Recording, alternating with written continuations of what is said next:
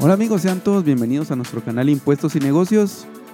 El día de hoy vamos a repasar en nuestro canal de podcast el tema relacionado con los productos que se dan en regalo o los productos o servicios que se regalan a los clientes. Así que vamos a analizar las implicaciones en la ley del IVA y en la normativa del impuesto sobre la renta. Así que sean todos bienvenidos a un nuevo episodio de este podcast.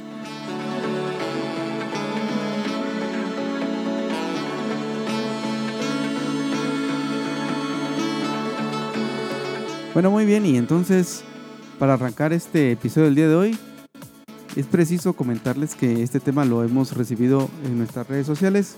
Un tema muy interesantísimo porque cuando hablamos de este tipo de bienes o servicios que se regalan por parte de las empresas, pues prácticamente son actividades que se realizan desde el punto de vista comercial para fidelizar a los clientes. Así que vamos a analizar a la luz de la normativa que tenemos el día de hoy, cómo debería de entenderse esta temática y así pues conocer las implicaciones tributarias tanto en la ley del impuesto de valor agregado como en la normativa del impuesto sobre la renta.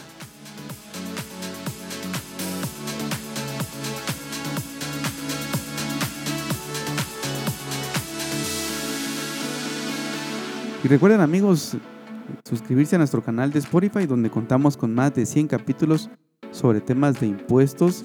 Ustedes pueden aprender muchísimo en la palma de su mano Así que los invitamos a que le den clic a la campanita y también que nos acompañen en nuestro canal de YouTube, donde tenemos muchísima información totalmente diferente a la que estamos subiendo acá en nuestro canal de Spotify. ¿Por qué hacemos esto? Porque, nos, porque queremos compartirles a ustedes toda esta información para que puedan crecer también en el conocimiento y la aplicación de los impuestos acá en nuestro país.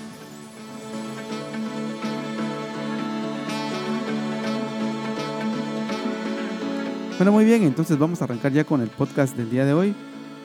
El tema que, hemos estado conversando es cómo o cuáles son las implicaciones tributarias sobre todos los productos que se regalan o que se dan en forma gratuita a los clientes para fidelizarlos. También vamos a hablar sobre el tema de los servicios que algunas empresas pueden estar eh, regalando a sus clientes. Así que vamos a poner algunos ejemplos sobre algunas situaciones que hemos visto en la práctica y vamos a mm, descifrar cómo pues esto finalmente tiene implicaciones de tipo tributario.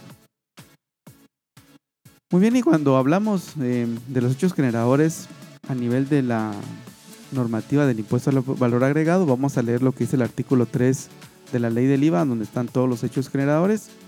Ahí la ley establece que el impuesto se genera por, y ahí tenemos seis incisos. El primero de ellos es la venta o permuta de bienes. Aquí no estamos ante una venta o permuta de bienes claramente. El segundo tenemos la prestación de servicios en el territorio nacional. Y luego en el inciso 3 tenemos las importaciones. Ninguno de esos tres primeros se refiere al tema que estamos conversando el día de hoy, pero estamos repasando estos hechos generadores.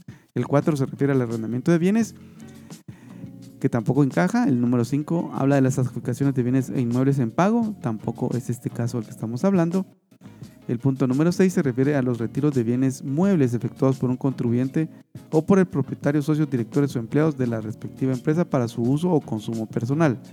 Bueno, esto pareciera, pareciera ser que es parte de lo que estamos hablando el día de hoy. Aquí estamos dándonos cuenta que son retiros de bienes efectuados por un contribuyente o el propietario para su uso o consumo personal.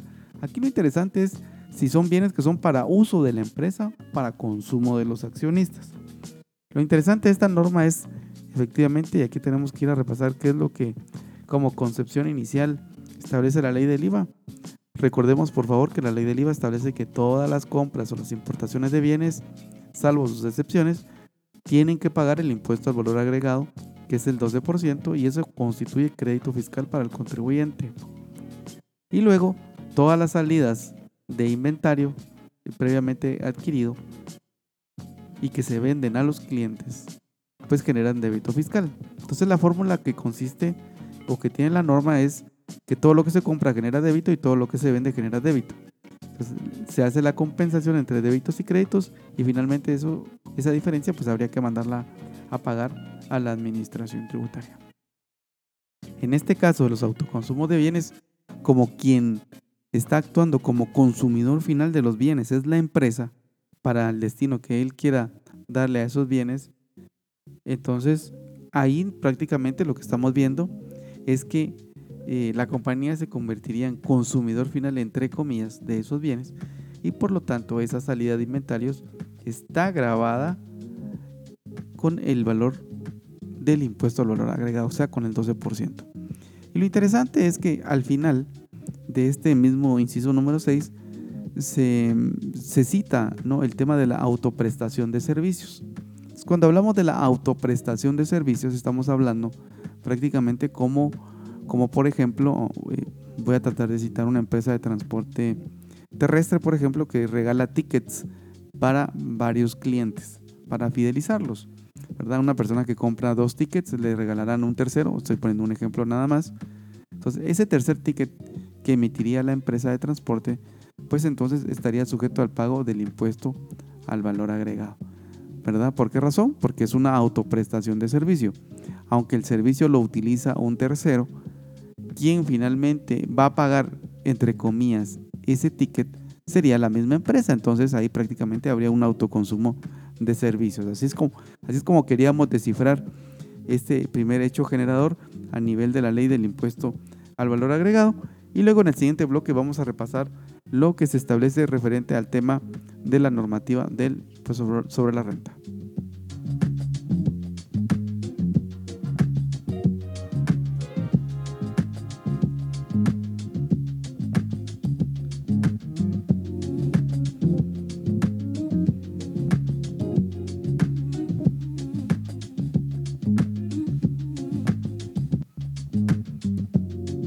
Muy bien, y ahora pues, cuando hablamos de la normativa del impuesto sobre la renta en Guatemala, tenemos que referirnos a todo lo que establece el decreto 10-2012 en el país.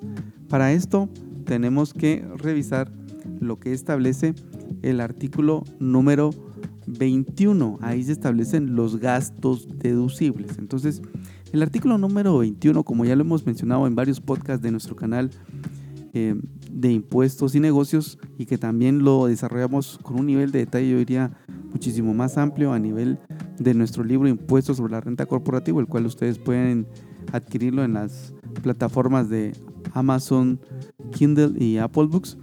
El artículo 21, como lo estamos indicando, pues prácticamente contiene los costos y gastos deducibles. Entonces, lo primero que habla el artículo 21 es que se consideran costos y gastos deducibles siempre que sean útiles, necesarios, pertinentes o indispensables para producir o conservar la fuente productora de rentas grabadas. Y luego pues se hace eh, una alusión eh, a que los siguientes incisos también son deducibles. Entonces, lo primero que tenemos que entender es que, por ejemplo, eh, si nos vamos a ese ejemplo, valga la redundancia, de los bienes, una empresa que, por ejemplo, le dice a un cliente, mira, si tú me compras una docena de productos, pues yo te voy a regalar un producto más y entonces te estaría vendiendo una docena de 13 unidades. Aunque parezca ilógico, pues eso es prácticamente lo que hacen las empresas, pues para vender más, pero también para fidelizar a sus clientes. Entonces, si ustedes se dan cuenta, prácticamente ese, ese gasto que está incurriendo la empresa en ese caso, ese costo al mismo tiempo, porque por un lado la salida de ese inventario sería un costo y por otro lado sería un gasto si es que como lo tiene que facturar porque sería el IVA el que se tendría que generar en ese momento,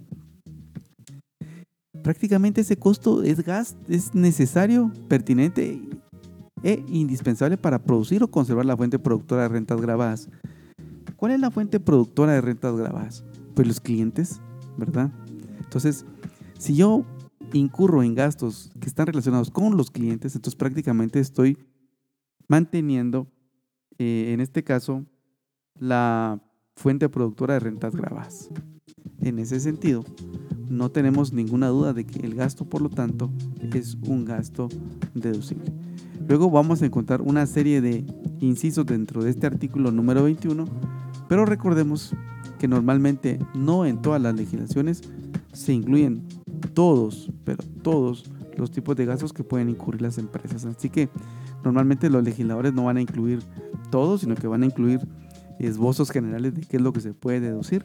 Y así es como nosotros podemos encontrar que ese tipo de gastos, pues básicamente eh, son gastos necesarios para conservar la fuente productora de rentas. Y yo, yo luego diría, en el inciso 29 de ese mismo artículo número 21 vamos a encontrar que también son deducibles los gastos generales y de ventas. Entonces, eh, básicamente cuando hablamos de gastos generales y de ventas, pues prácticamente entregar productos o bienes a los clientes, pues son gastos de venta porque los, se tienen que incurrir para promocionar las ventas de las empresas. De igual manera, si fueran servicios o autoprestaciones de servicios, donde una empresa, por ejemplo, tiene un plan a través del cual regala tickets, así como poníamos el caso hace unos eh, segundos respecto a si una persona compra dos tickets eh, de transporte, el tercero es gratis, o sea, se lo tendría que facturar. Ese tercer ticket prácticamente es un gasto de venta. Ese gasto lo que está haciendo es promover o alentando a que los clientes compren dos tickets, porque usualmente un cliente compraría solo un ticket, pero si compra dos, entonces le regalan un tercero. Entonces imagínense, esto es un gasto que definitivamente conserva la fuente productora de rentas grabadas.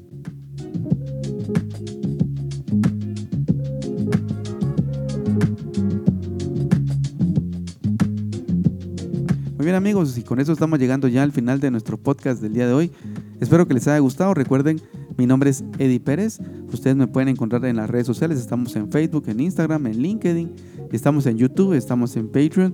Y también tenemos nuestro grupo privado de Facebook donde se llama Impuestos y Negocios. Ustedes van a encontrar diferentes tipos de contenidos que les van a ayudar a ustedes en todas nuestras plataformas a entender más sobre el tema de impuestos. También contamos con muchos recursos en Spotify. Tenemos nuestro canal el que ustedes están escuchando el día de hoy, con más de 100 capítulos. y tenemos el honor de ya estar llegando a más de 22 mil reproducciones de nuestro canal, lo cual pues nos llena de mucha satisfacción y también nos alenta a seguir produciendo más contenido de calidad para ustedes.